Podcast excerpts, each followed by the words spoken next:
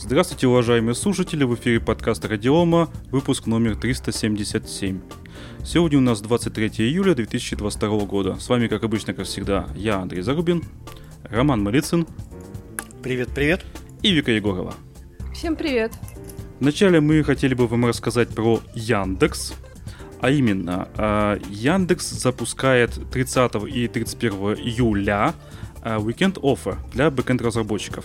То есть это мероприятие, в котором онлайновое мероприятие, на котором можно получить э, предложение о работе в Яндекс уже в течение двух дней. То есть, если вы проходите все тесты, то 31 июля вы получаете оффер. А к участию приглашаются программисты а, со всей России, то есть можно будет, видимо, и удаленно работать, владеющих Java, C++ или Python и обязательно с опытом коммерческой разработки от трех лет. Да, на самом деле а, для того, чтобы попасть на мероприятие, нужно будет еще решить задачки на контесте. А, если они решены успешно, задачи, кстати, не сильно сложные, а, то вас пригласят на викенд. И вот уже на этом самом викенде будут отдельно две технические секции с кодом и там можно э, показать свои навыки, и самые успешные участники получат offer уже 31 июля.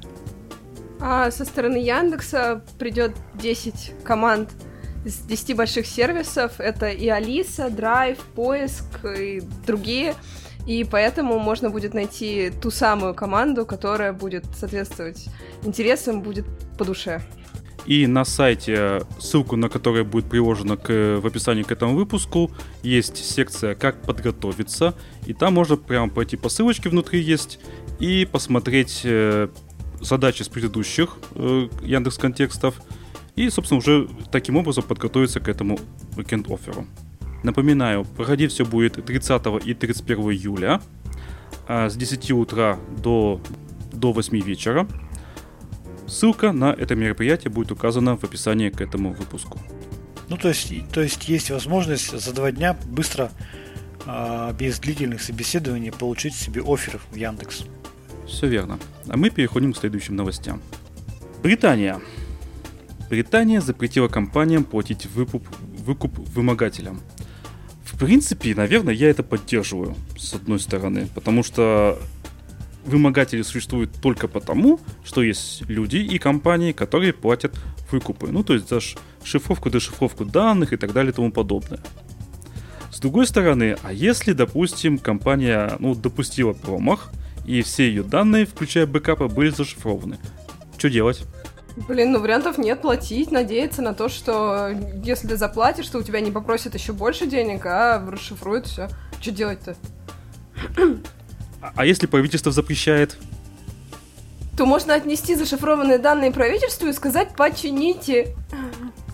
Вы же запретили. Слушайте, ну это, это же вот на самом деле можно же провести э, аналогию вообще с, так скажем, не с виртуальным, да, а с реальным миром. Вся эта история очень сильно похожа на терроризм, да, а, и мы можем увидеть, что в разных странах есть разная политика. Например, э, Израиль э, считает, что с террористами там переговоры вести нельзя, выкупы им платить нельзя, и, э, пожалуйста, там силовое сразу попытка сил, сил, силовым способом решить вопрос с, с террористами без переговоров, условно говоря. Да, это с одной стороны это э, снижает смысл вести там террористическую деятельность, потому что ну ответ будет один, это будет какая-то военная операция. Может быть, Великобритания тоже хочет добиться этим шагом такого же эффекта, чтобы, предположим, а, хакеры, а, понимая, что перед ними британские ресурсы, британская компания, подумали, ой, они все равно платить не будут, давайте мы лучше какую-нибудь другую компанию другой страны взломаем. Может быть, они так хотят сделать. Ну, согласись, звучит очень разумно. Ну, в теории все разумно. А на практике? А на практике а на практике, ты знаешь, э, я знаю, что э, почему компании платят, я просто сталкивался с рядом э, организаций. Потому что если компания там в какой-то момент резко теряет свои данные, то это ну, банкротство компании. А, и это вопрос выживания компании. по факту руководство Великобритании говорит, вы, пожалуйста, уничтожьте свою компанию, но не платите деньги. Ну, потому что если какой-то завод резко теряет там данные, там, всю, всю документацию, то это парализация завода, его не восстановить просто, как мне кажется.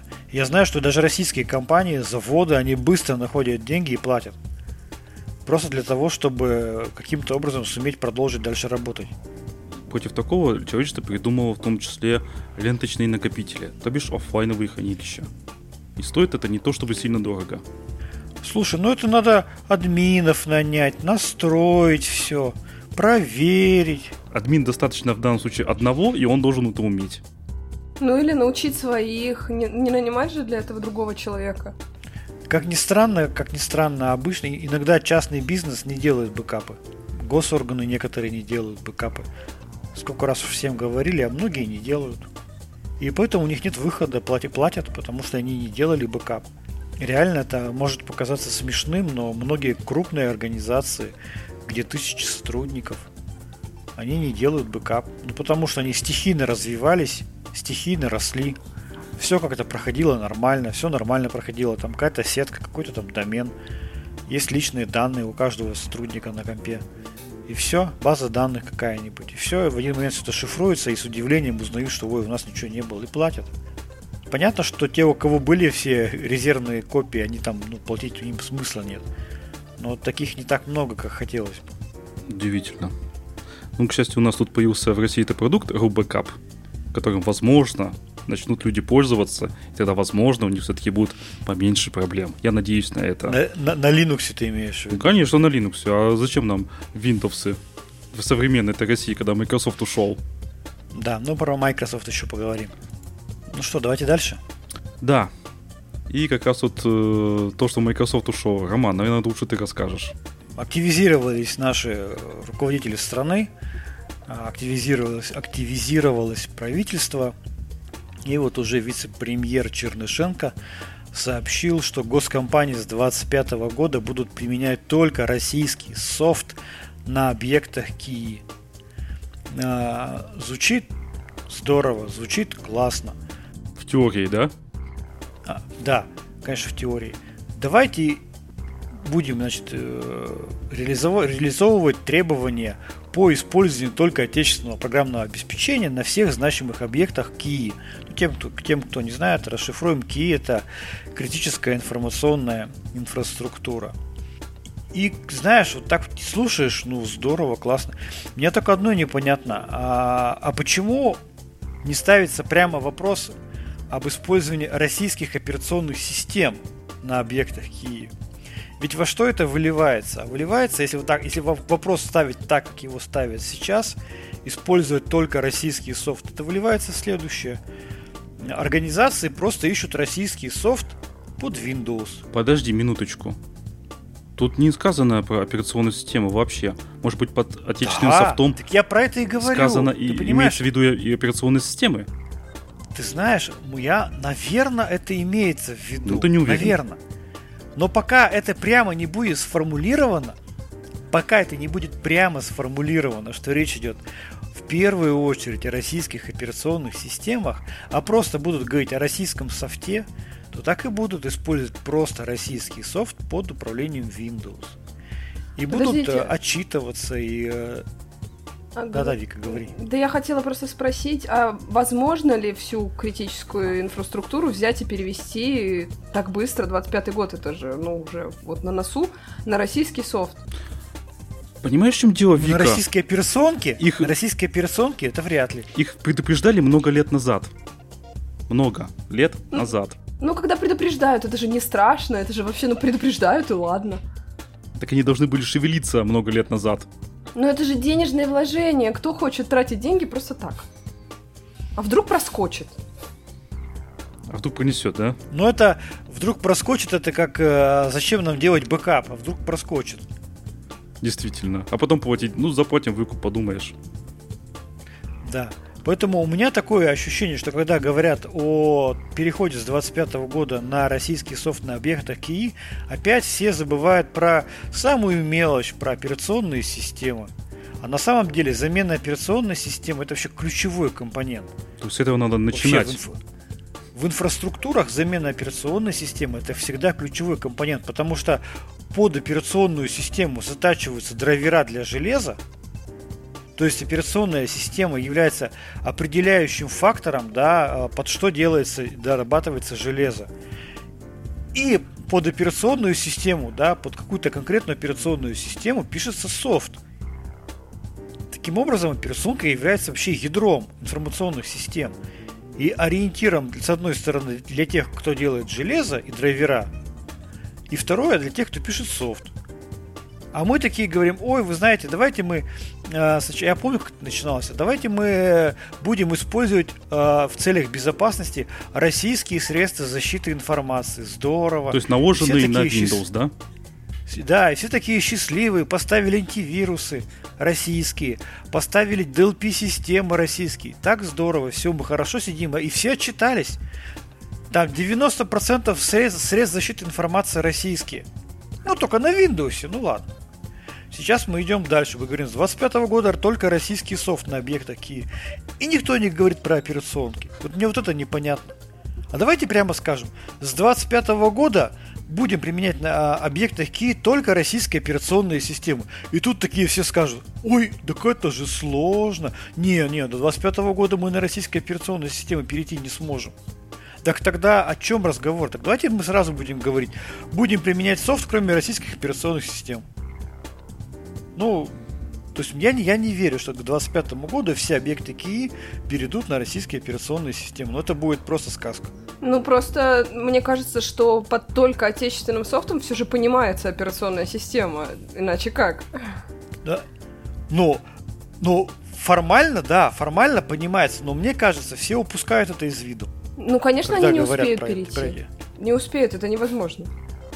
Рома, у меня ну, внезапно есть... вопрос появился. А ты да. случайно совершенно не знаешь, на наших атомных электростанциях не, не винда ли случайно?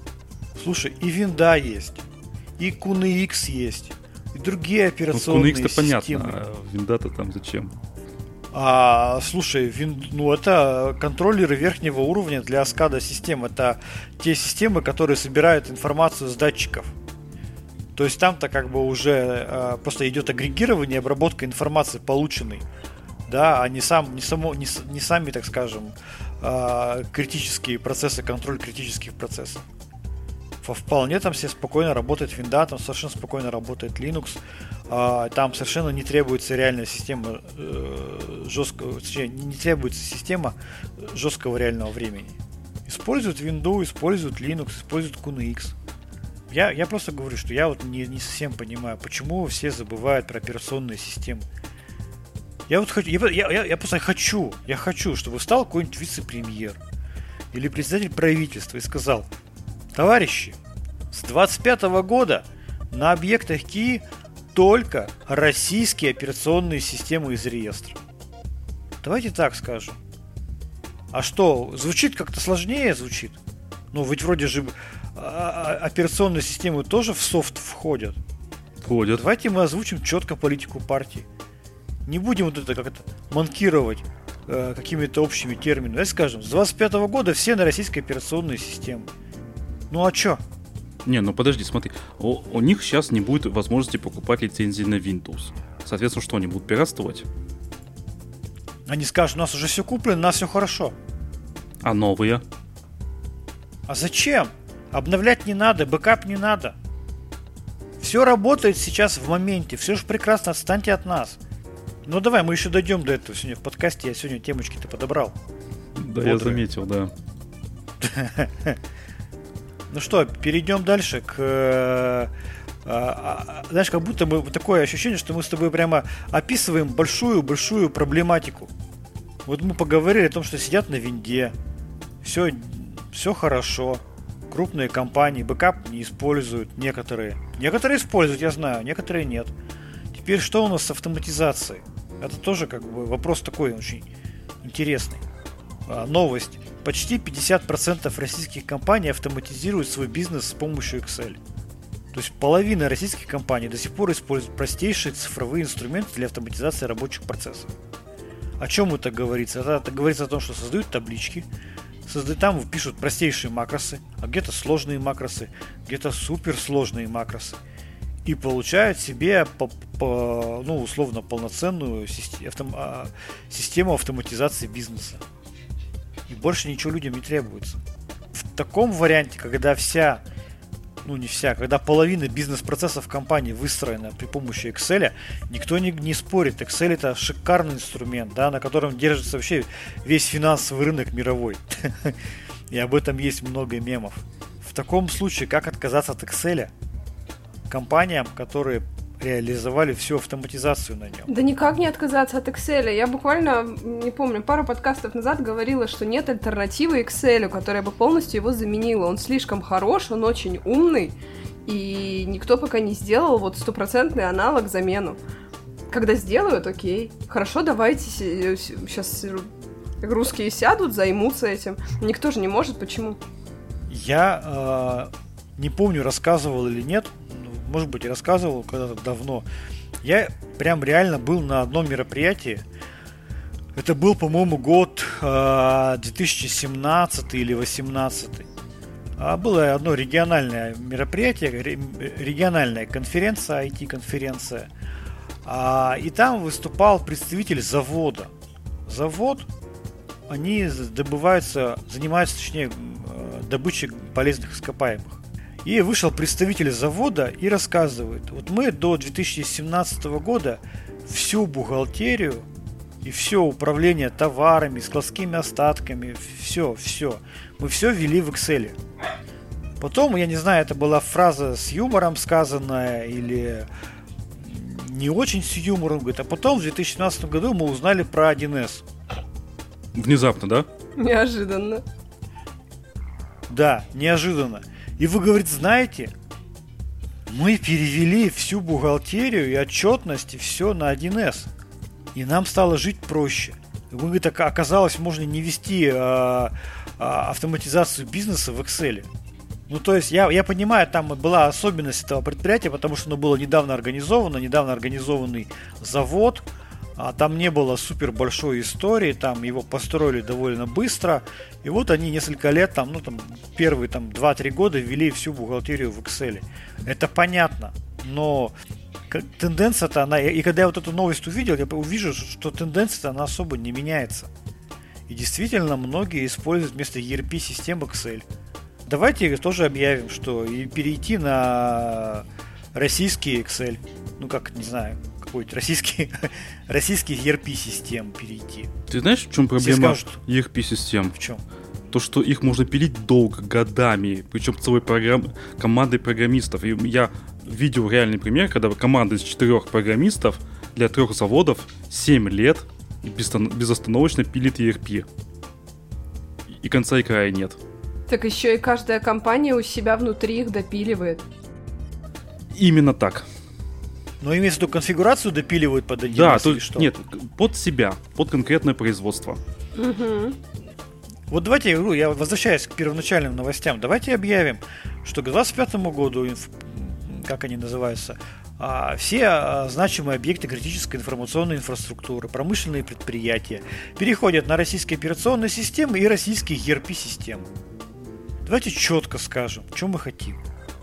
Ну вот у меня прям такое желание, чтобы а, не было попыток а, прикрыться что, переходом на российский софт, там переход на российские калькуляторы, переходом на прикрыться там на, я не знаю, на что еще.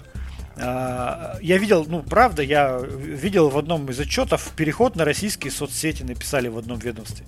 Ну, надо было как бы отчитаться о переходе на российский софт, нечем было особо похвастаться. Прозвучало переход на российские соцсети. Ну, потому что, как бы, давайте прикроемся какими-нибудь малозначимыми вещами.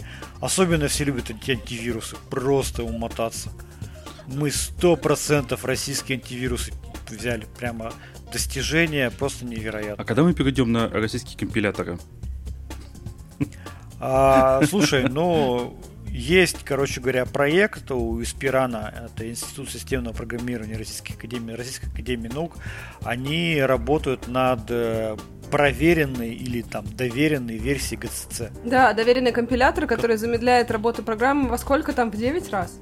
Не знаю насчет замедления, но там, да, там есть такая история. Ну что, типа, да, да, а... он э, в итоге замедлит работу программы значительно просто.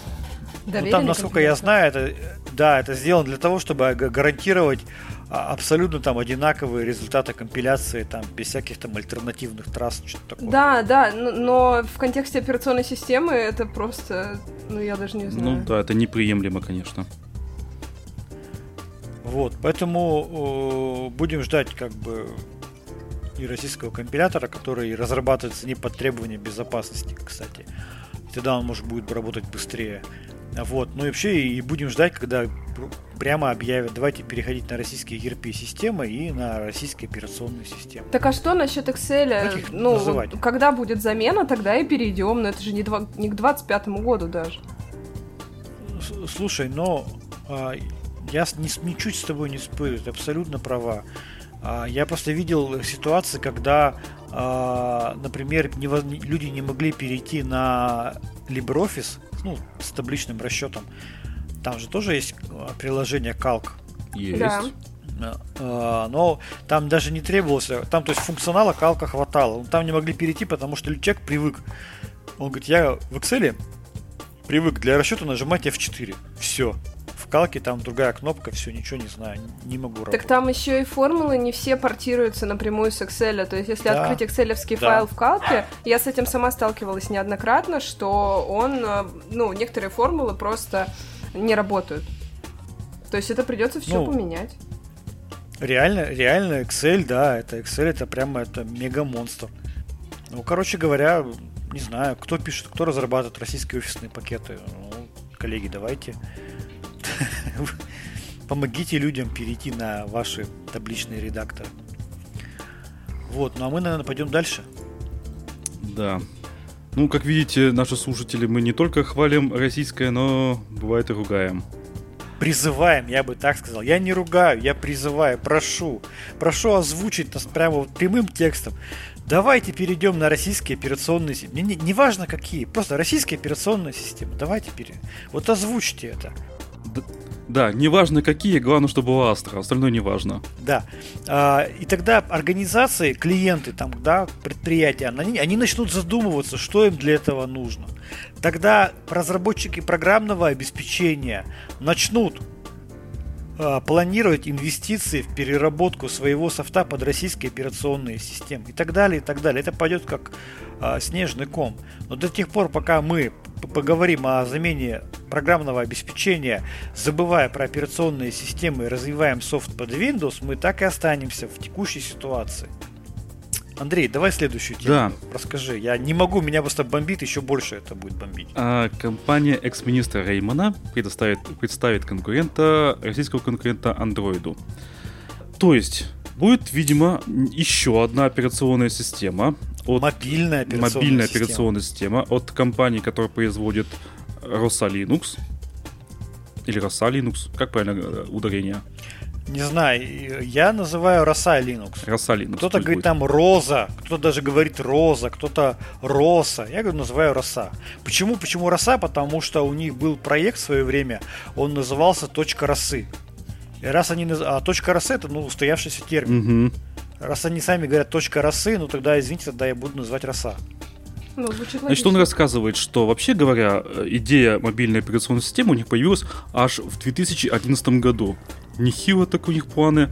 Потом, а, значит, когда они сделали уже рабочие прототипы, а, что-то пошло не так, э, то есть сменилась стратегия, и в 2014 году они все заморозили. А сейчас они решили все это разморозить и сделать свою собственную новую операционную систему мобильную. Но есть мнение э, Германа Клименко, знаете такого, да?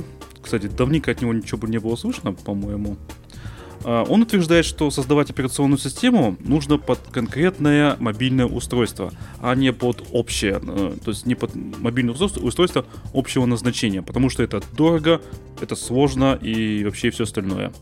И в России нет необходимых ресурсов, а именно программистов и железа. Если с, с железом я еще соглашусь, ну, причины, я думаю, понятные, то насчет программистов я прям не уверен. У нас, мне кажется, есть программисты. Еще он утверждает, э, ну, то есть он говорит, что, вообще говоря, на рынке есть только две операционные системы. iOS и Android. А все остальное, то бишь, э, все остальное э, делается на Android. То есть в том числе Huawei операционная система.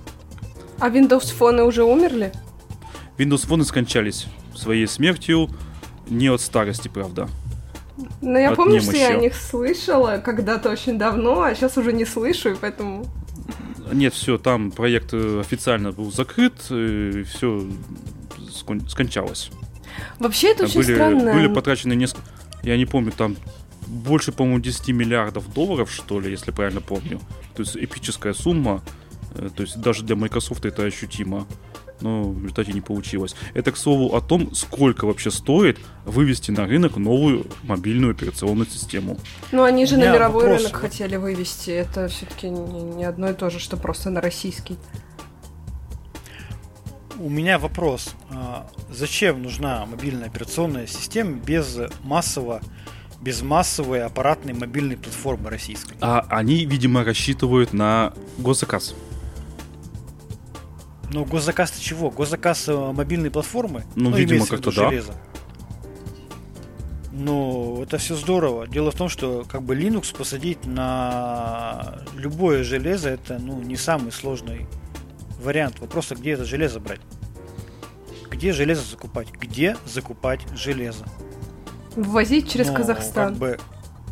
Не-не-не, погоди, да, бог с ним с, с ввозом. Предположим, мы э, находимся еще в ситуации там, до специальной военной операции, там, да, и мы имеем, не имеем санкций. А где ты будешь заказывать там 500 тысяч мобильников вот просто вот без операционки, без всего вот под, под тебя, под а себя. в Китае ну, нельзя такое заказать? В Китае, да. Можно заказать, только они будут под Android. Почему? Разве нельзя просто заказать на заводе в Китае чистые телефоны? Я просто не в курсе. Да, только драйвер, ну там только драйвера, правда, единственное, что будут написаны под Android. Ну, будут от этого отталкиваться или что-то с этим делать. Ну да. То есть на тот период еще каким-то образом это хоть как-то работало. То есть можно было заказать там 100 тысяч железок с драйверами под Android, потом тут приложить определенные усилия, запихнуть туда Linux, и это как-то там или Unix подобную операционную систему, это как-то там работало. Сейчас, когда еще стало сложнее побрать эти мобильные, платформы, мобильные железки, мобильную платформу получить, я, честно говоря, эта вся история, она, она очень заманчивая с мобильной операционной системой. Но проблема, хочу сказать, проблема это не в операционной системе, а проблема в отсутствии железа, в первую очередь. Она была и становится только острее. Нет, подождите, они говорят, что у них были успешно сделаны рабочие прототипы. То есть они с эти, приложили достаточно усилий, чтобы там эти драйвера под Android, э, написанные на китайских, видимо, э, присланные из китайских заводов телефоны, на них все работало. Были успешно сделаны прототипы. В 2011 году Потом через три года почему-то они сменили стратегию, хотя все шло хорошо, судя по их словам. Ну, может быть, на самом деле все шло не очень хорошо. Ну да, сейчас резко решили вот приосаниться в текущей ситуации такие, а теперь... Ну, потому что, потому что, видимо, как бы э, почувствовали возможность. Рынок заинтересовался там и так да, далее. Да, но просто... Но в целом... Э, это, ну, означает, что в тот раз, в прошлый, прошлый раз, то есть в 2011 году, все все-таки пошло не очень хорошо. С чего они взяли, что сейчас, с текущей ситуации, как ты сказал, реально железо получить сложно, все пойдет лучше. Не знаю. Но давайте так. Эту операционную систему я не видел. Я ничего про нее не знаю. То есть я даже не знаю, на базе Linux она, на базе Android, на базе хоть чего она. Я не знаю. Ее обещают представить на армии 2022. Я постараюсь найти этот стенд, посмотреть, что это такое. Мне очень интересно. Но с другой стороны, еще раз хочу отметить, что операционные системы это здорово, это все прекрасно но пока нету железа под него, я тоже об этом говорил, где российская компания, которая производит российские смартфоны под российские Linux, под российские операционные системы, даже пусть даже не Linux, просто под российские операционные системы. Знаете, вот те российская компания, которая производит смартфоны с драйверами под Касперский ОС или под другую какую-то операционную систему. А где у нас в России это производить? У нас вроде бы нет таких заводов. Так а я о чем и говорю, так я к этому и подвожу. Ну, как бы это... Надо, я хочу, чтобы, ну, вот, мою, мою позицию услышали. Проблема даже не столько в операционной системе, а сколько в железе, которая доступна и которая разрабатывается, и драйвера, для, для которого разрабатываются под российскую операционную систему. Пока этого нет, все проекты по российским операционным системам мобильным остаются как бы немножко подвешенными в воздухе. Можно даже совершенно абсолютно прям копию андроида сделать там, все, все будет работать, только железа не будет. И оно все равно никуда не пойдет. Без железа это никуда не взлетит. Ну, вся надежда без на железа, Китай. которое сделано. Ну, Ну, тут проблема в чем? Вот, допустим, наша российская компания, неважно какая, отправляет заказ на некий китайский завод. Китайский завод побоится получить вторичные санкции. И, не, и откажется от этого заказа. в общем, я рад за компанию Роса. Я прямо молодцы делают. И знаю, другие есть компании делают мобильные операционные системы. Но, к сожалению, очень хочется увидеть какое-то российское железо. В условиях текущих, когда тотально остановлены взаимодействие с TCMC, с компанией ARM, с другими компаниями-производителями, фабриками. Это прямо, прямо такая себе история. Тяжелая, очень тяжелая. И госзаказ здесь не поможет. Ну, глобально он госзаказ проблему не решит. До того момента, пока в России не появятся свои дизайн-центры, которые разрабатывают чипы, IP-блоки а, под российские операционные системы, пишут драйвера в том числе, и печатают все это в России. Вот пока вот эта вся история не появится, а, ну, по-настоящему российских каких-то решений я бы, ну, не ждал. Мне кажется, что даже госзаказ в этой ситуации наоборот все ухудшит, потому что какая-нибудь компания могла бы еще заказать партию железа в Китае как-нибудь, а вот под госзаказ, я думаю, Китай действительно бы побоялся и не стал. Надо же понимать, что а, исключительный доступ к технологиям, микроэлектронным технологиям для США является жизненно важным а, моментом.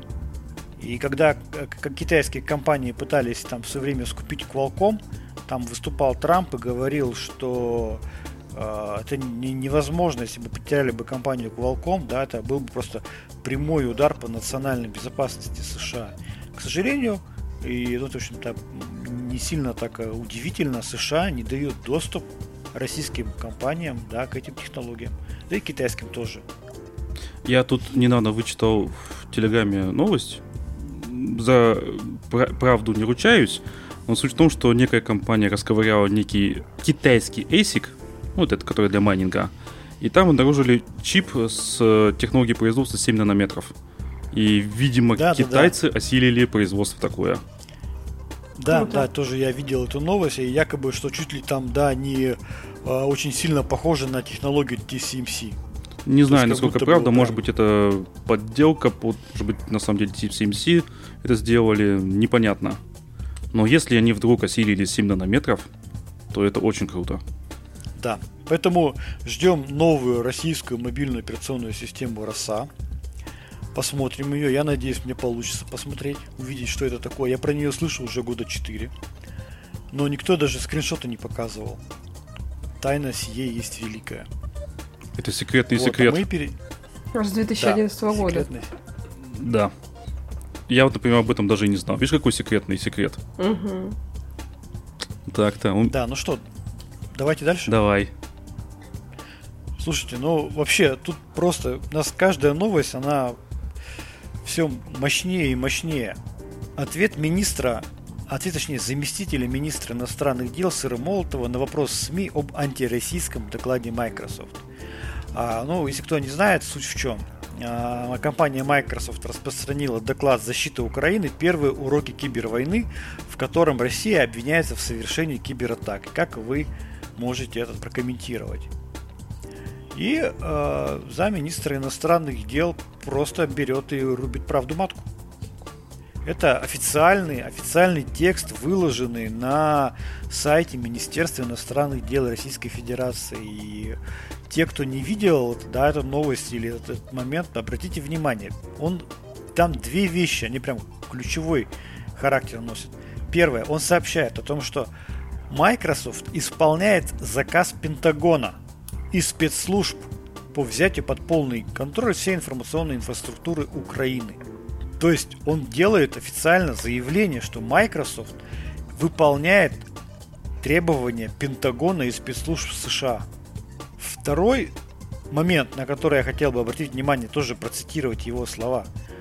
Он говорит о том, что компания Microsoft существенно дискредитировала себя попыткой подыграть конъюнктуре, выслужиться перед американскими властями и многим странам в мире, пользующимся, пользующимся услугами Microsoft, стоит задуматься о том, что она из себя представляет на самом деле – в любой момент этот инструмент агрессивной политики Вашингтона может быть использован для покушения на суверенитет неугодных государств, и такие подрывные действия будут оправданы очередным пропагандистским опусом.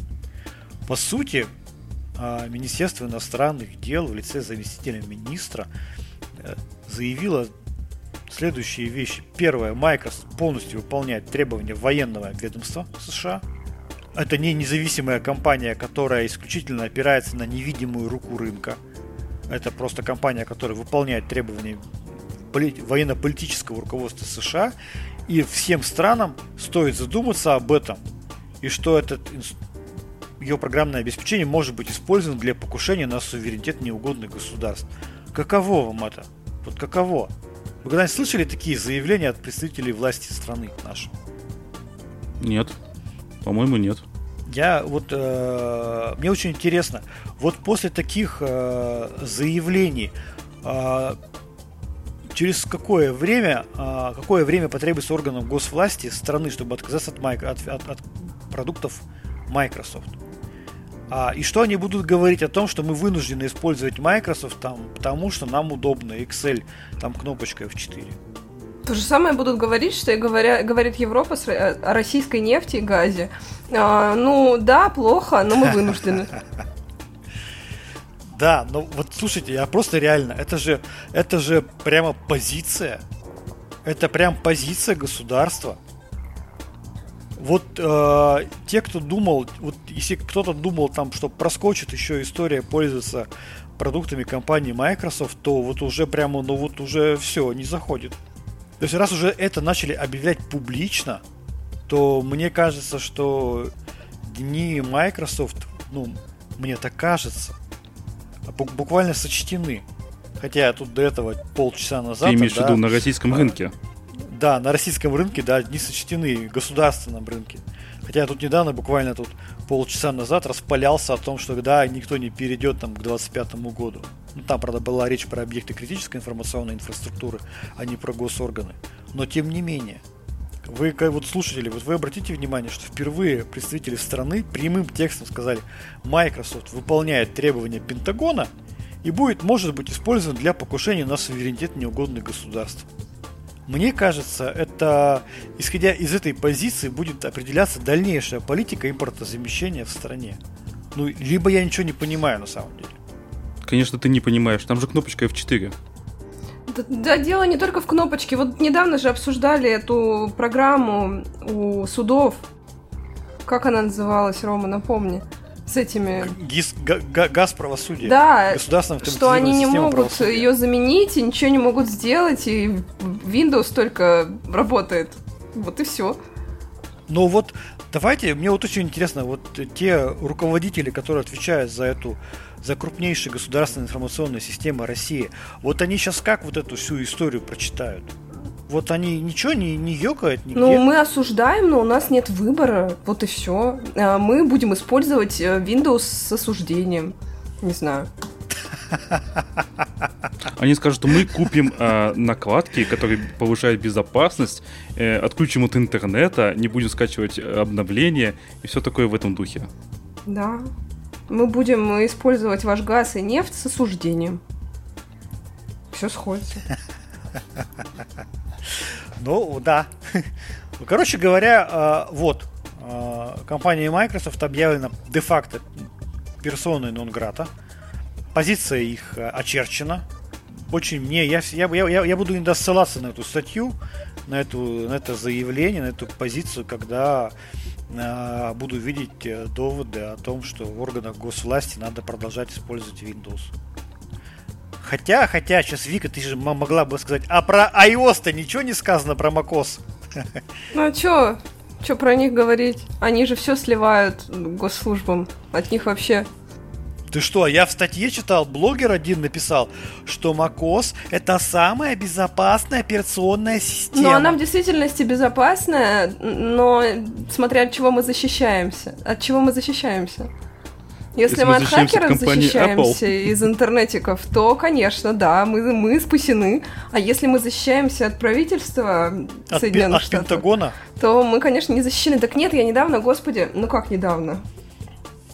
В общем, я читала статью про то, что а, Mac э, отсылает все данные, вообще все. Как только компьютер подключается к интернету, он отсылает абсолютно все данные на сервера Apple, и правительство может запросить их в любое время. То есть, по сути, они знают о том, где мы живем, а, когда мы пришли там к другу посмотреть кино с этим ноутбуком или телефоном. Но самое стрёмное было то, что эти данные долгое время отправлялись незашифрованными.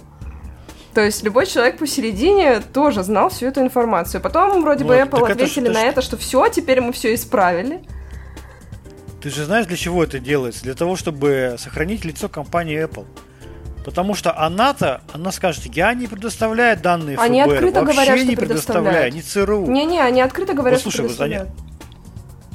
Вот погоди, они всегда могут сказать, мы не предоставляем данные ЦРУ. Просто ЦРУ саму их берут, они из открытого источника и все.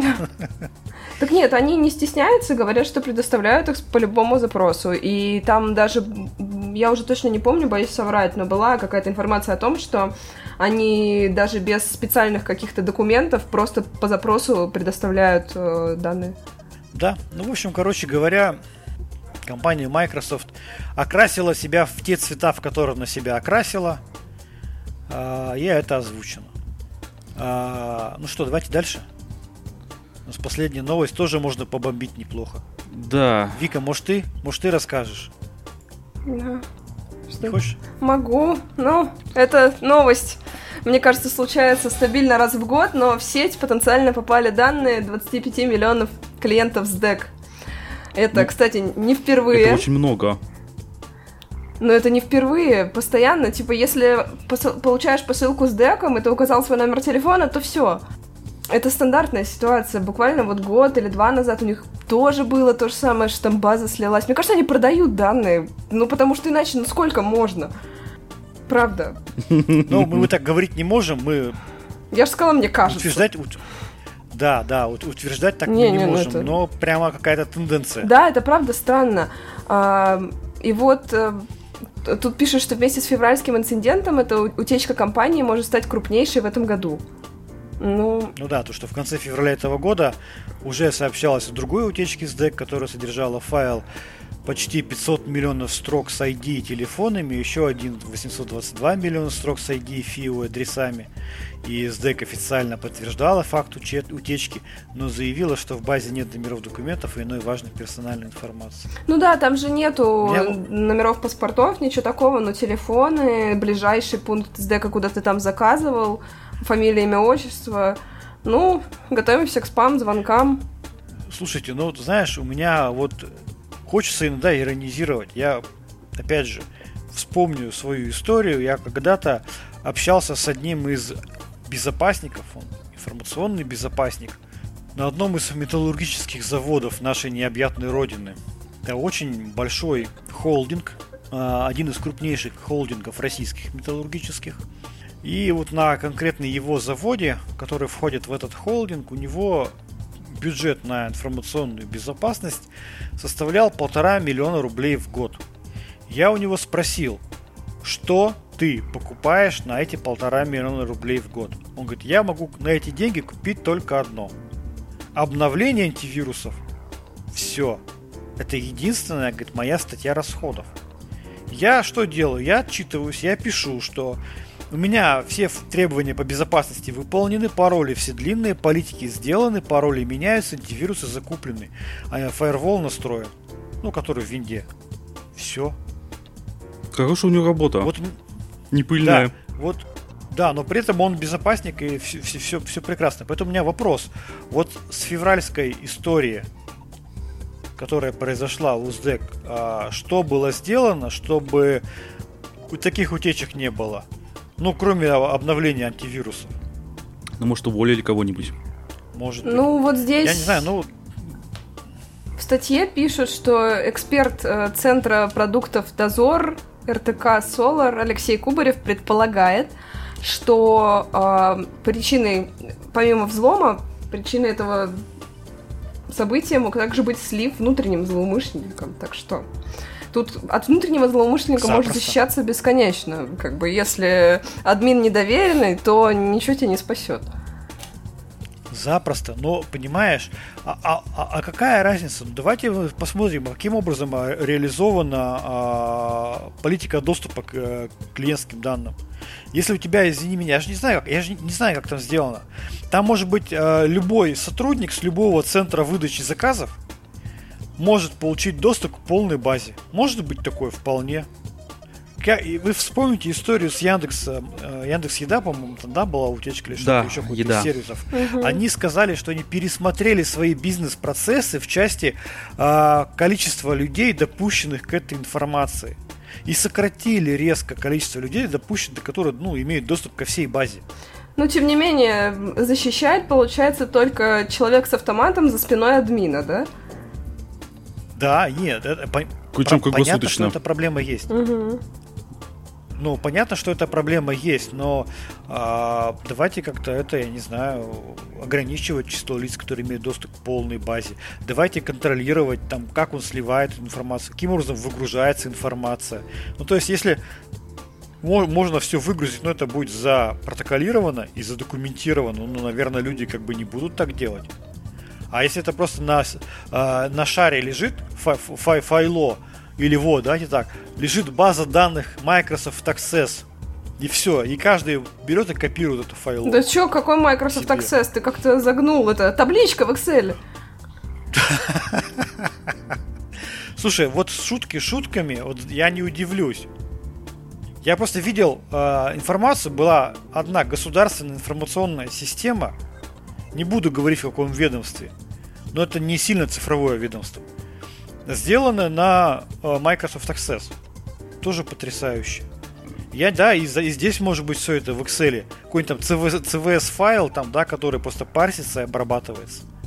Я, я знаю, что у компании SDEC хорошие специалисты. Я и читаю хабры и статьи там а, а, из дека.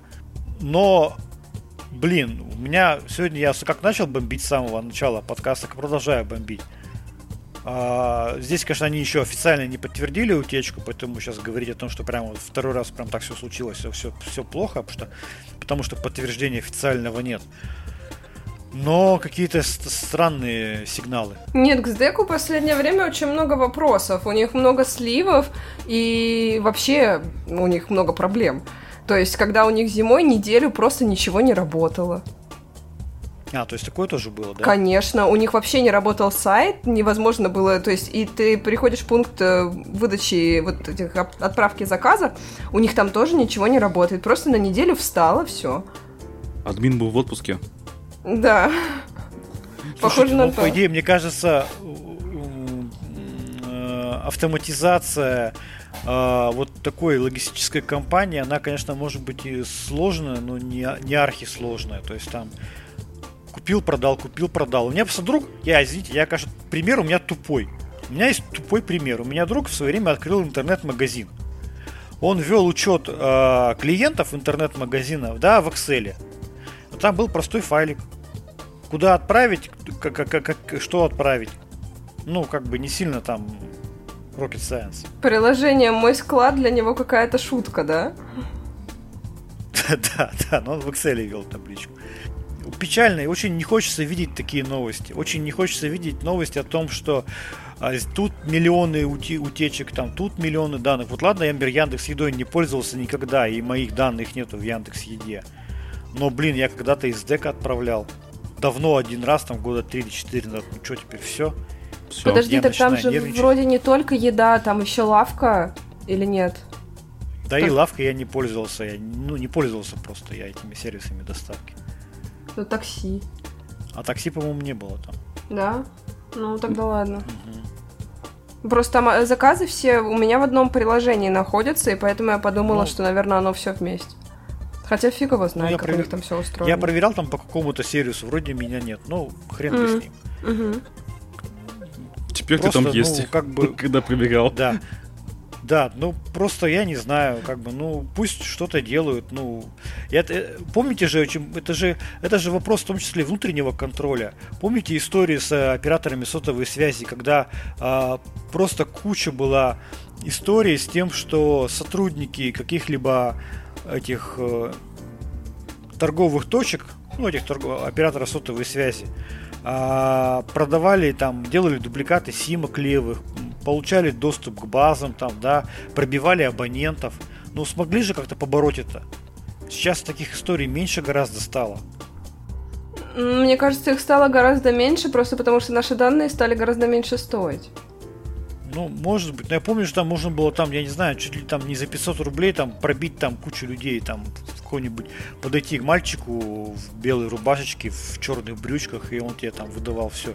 Но сейчас ты можешь сделать это бесплатно. пачками.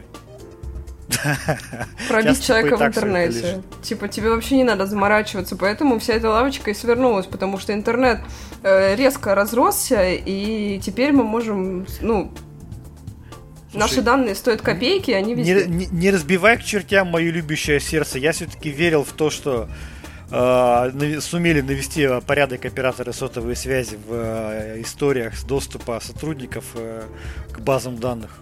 Нет, правда, а сколько ты думаешь стоит твой номер и ФИО, например? Вот в базе Не данных. знаю, рубль- да рублей 100, рублей 100-то в лучшем случае да стоит. а стоит то и это же 30. много, мне кажется. Так что, ну, типа, Да, скорее всего, су- существенно меньше.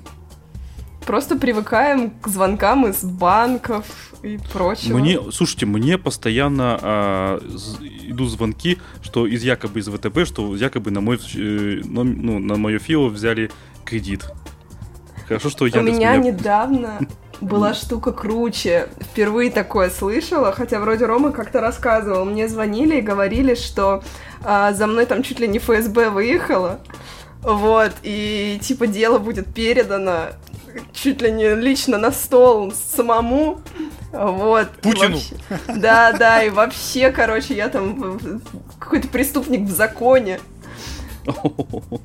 Я просто... Нет, чё, я каждый предлагали раз денег шоке. А, то, заплатить? что ро- ро- розыск объявили, да, в отношении Да, тебя? да, да, да, да. Но это, это, это правда вот каждый раз комично. Но когда они из банка звонят, это правда комично. Но вот это было прям уникальное, уникальное событие. Не, я Да. подключил Яндекс э, к своим звонкам, теперь Яндекс, э, Алиса отвечает на мои вот такие вот звонки, и мне в Телеграм присылает расшифровку, поэтому я вообще не парюсь больше. Это была реклама Яндекса, да. Погоди, погоди, то есть ты не стал пользоваться роботом Тиньковым, роботом Олегом от Тинькова? Нет, я предпочитаю Алису. А почему она лучше? Или тебе просто девочки больше нравятся? Личные предпочтения. Ну, понятно. Надо тоже такую штуку подключить. Ну, слушай, ну, ну реально, ну, э, все эти нежелательные звонки уже задолбали. Что-то как-то в последнее время стало очень много. Блин, ну знаешь, когда тебе звонят и говорят, что тебя там чуть ли не вся страна ищет, это, согласись, забавно. Тебе было С одной страшно? стороны даже приятно, а с другой стороны даже приятно. Нет, Вика, ты в моменте испугалась? Нет, вообще. А, Я же уже слышала подобную историю. По-моему, Рома рассказывал, что ребенку позвонили, да? Что-то такое, да, было. Ну, то есть я уже знала, тем более мне уже несколько раз звонили из банка, и типа, то есть это уже было понятно, что разводилово какое-то с самых первых слов. Вот. Ну, я не помню, я, я там что-то такое сказала, типа, представилась эм, э, генерал чего-то там, и он бросил трубку. Типа, я представилась, повта- попросила повторить, и он бросил трубку. Типа, так что, ну, я, я каждый раз отвечаю по-разному. Давайте на этой позитивной ноте закругляться. С вами был подкаст Радиома, выпуск номер 377 от 23 июля 2022 года. С вами были, как обычно, как всегда, я, Андрей Зарубин, Роман Мелицын Пока-пока. и Вика Егорова. Всем пока! Пока.